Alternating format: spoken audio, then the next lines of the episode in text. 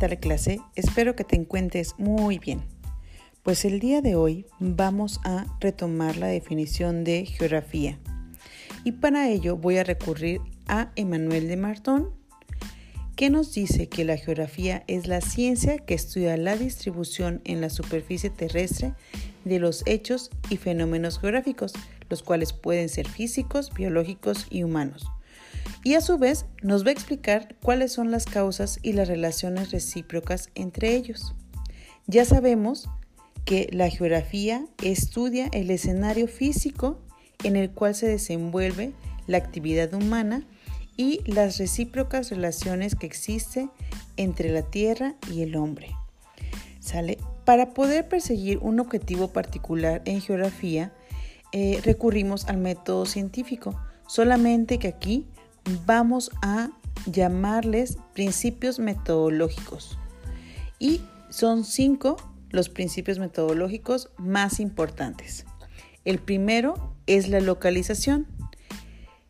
Debo de recordar o debo de mencionar, mejor dicho, que cada uno de los principios nos va a responder una pregunta. Entonces, la localización, ¿qué pregunta crees que nos va a responder? Pues sí, efectivamente es dónde se encuentra tal hecho o tal fenómeno geográfico. Entonces, la localización nos va a permitir ubicar los lugares en donde se presentan estos sucesos sobre la superficie de la Tierra. Me gustaría hacer la diferencia entre un hecho y un fenómeno geográfico. Sabemos que un hecho es algo, un suceso que va a perdurar durante muchísimo tiempo sobre la superficie terrestre, mientras que un fenómeno geográfico va a ser reversible o de corta o mediana duración. Por ejemplo, un huracán es un fenómeno geográfico, mientras que la formación de un volcán es un hecho geográfico. Una guerra, una guerra es un fenómeno geográfico. Pero bueno, creo que ya divago un poco y retomo entonces la localización. ¿Qué pregunta va a responder a la localización? Es en dónde se encuentra tal cosa o sucede tal fenómeno. Nuestro segundo principio metodológico es la extensión. Este nos va a permitir reconocer la magnitud en el tiempo y en el espacio, es decir, qué tanto duró y qué tanto abarcó un hecho o un fenómeno. ¿Qué pregunta nos va a responder este principio? Bueno, pues nos va a responder cuál es la extensión, desde cuándo sucede y cuánto duró. Por ejemplo, si retomamos la situación de la pandemia de COVID, entonces, ¿qué tendríamos que responder? ¿Cuál es el tamaño? Pues la extensión de esta pandemia, como su nombre lo dice, pues es a nivel global. ¿Ok? ¿Desde cuándo? Entonces, debemos de especificar a partir de cuándo se tiene registro del primer caso, que estaríamos hablando de diciembre de 2019.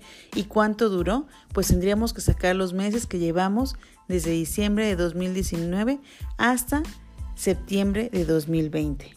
Y todavía lo que falta, porque es un proceso que se está viviendo, es un fenómeno geográfico. Ahora, otro principio es la causalidad. Sí, causalidad de causa, no casualidad. Causalidad nos permite entender las causas que produce un fenómeno geográfico determinado o un hecho. ¿Sale? Y entonces vamos a poder responder a la pregunta de por qué sucedió. Nuestro cuarto principio es la relación y este precisamente va a reconocer la conexión que puede existir entre un suceso que se localiza o se produce en un lugar determinado con otros sucesos, ya sea fenómeno o hecho, de similar forma o similar naturaleza, localizado en otro sitio de la superficie terrestre. Y me vuelvo a ir al caso del COVID. Por ejemplo, ¿ustedes consideran que se está llevando eh, el manejo de la, de la pandemia de igual forma en México que en España o que en Suiza o que en Rusia, entonces la, pregunta que nos va a responder, a responder el principio de relaciones, ¿por qué se parecen o en qué consisten sus diferencias? Y finalmente tenemos a nuestro quinto principio metodológico, que este es el cambio.